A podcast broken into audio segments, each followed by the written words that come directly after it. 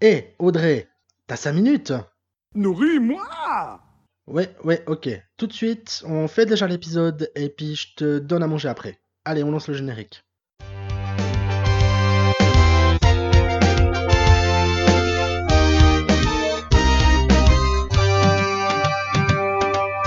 Salut à vous, fans de ciné. Ici Critiqueur. Ça me fait super plaisir de vous retrouver pour ce nouvel épisode où j'avais envie de parler avec vous d'un genre cinématographique que j'apprécie particulièrement, le cinéma horrifique.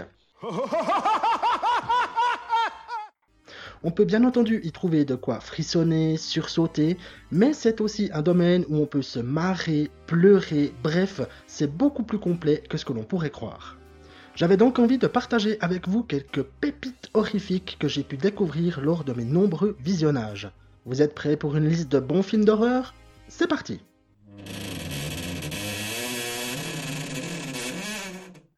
On va commencer en douceur avec le remake d'un film de 1960, La petite boutique des horreurs.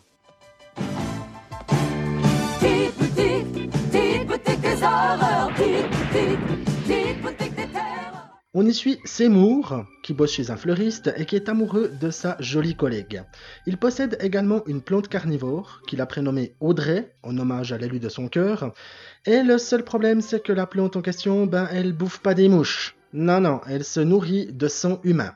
Faut que ce soit du sang frais Le remake en question sort en 1986 et est réalisé par Frank Oz, qui est le monsieur qui a également été marionnettiste sur le célèbre Muppet Show. Avec Rick Moranis dans le rôle principal, oui oui, c'est le même type que celui qu'on voit pendu au-dessus de son gazon dans Chérie, j'ai rétréci les gosses, on découvre une véritable comédie musicale colorée et complètement barrée. Tu tu aimes faire souffrir,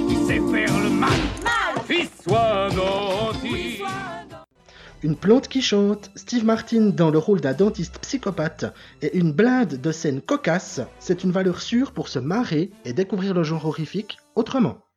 Tu ne sais pas qui tu as affaire, tu n'as pas idée Tu ne sais plus ce que tu dois faire, tu es très embêté Bon, là on va passer à du plus costaud. Je vais vous parler de Cargo, un film australien de 2017 réalisé par Ben Howling et Yolanda Ramke. En tête d'affiche, on retrouve un certain Martin Freeman, qui a notamment joué Bilbon dans la trilogie Le Hobbit. On le suit donc avec son épouse et leur bébé, crapahutant à travers la campagne australienne, dans un monde totalement infesté de zombies. Je n'avais vu personne d'autre depuis. Enfin, personne d'autre qui soit encore vraiment humain. Rien de bien nouveau sous le soleil. Les invasions de zombies, on connaît, me direz-vous. Eh bien, dans ce film, c'est son développement qui va nous intéresser.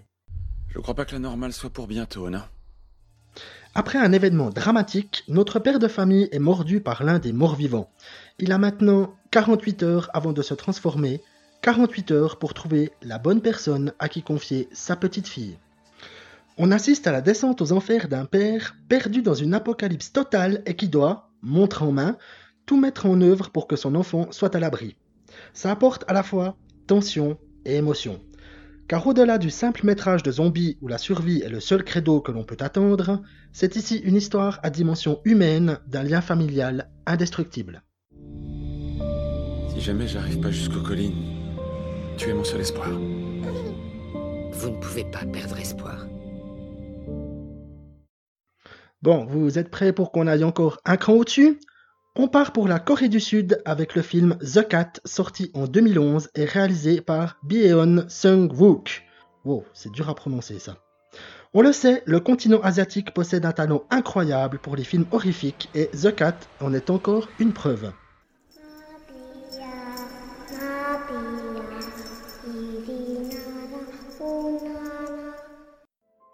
Après avoir recueilli un chat suite au décès de sa propriétaire, une toiletteuse d'animaux a des visions terrifiantes d'une petite fille avec des yeux de chat. Oui oui, vous avez bien entendu, des yeux de chat. Je vous promets, le design, il est exceptionnel. Alors que les morts s'accumulent et l'enquête pour découvrir la vérité, et toute vérité n'est pas bonne à entendre. C'est un film d'épouvante qui parvient également, particulièrement dans son dénouement, à nous tirer les larmes.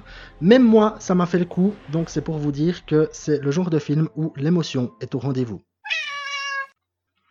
Au niveau horrifique, vous savez qui se défend bien aussi? L'Espagne Paco Plaza, déjà dans le coup sur la série de films REC, réalise Veronica en 2017.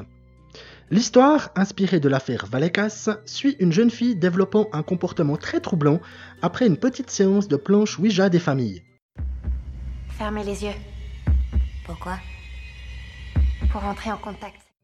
On ne le dira jamais assez, on ne joue pas avec ce genre de truc, hein, et vous arrive à chaque fois des bricoles. Bien qu'inspiré d'événements réels, le film ne tombe ni dans la surenchère ni dans le prétexte.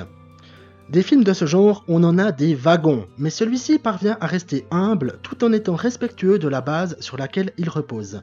Qui plus est, il parvient réellement à nous foutre la trouille. Véronica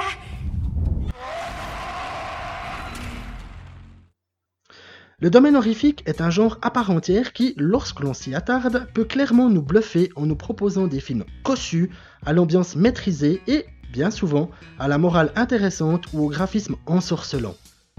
J'aime beaucoup découvrir ce genre de film quand je procède à mes visionnages, tout d'abord parce que ça nous change des standards horrifiques traditionnels dont on a trop l'habitude, et aussi parce que ça nous montre que l'horreur, au-delà de simplement nous faire sursauter et frissonner, peut nous apporter beaucoup plus que ça. Et attends une minute. Oh, écoute-moi mon garçon. Je n'aime pas tes manières. Je vous changer de ton. Vous pouvez retrouver les critiques de ces films sur mon site internet www.cinecritiqueur.ch.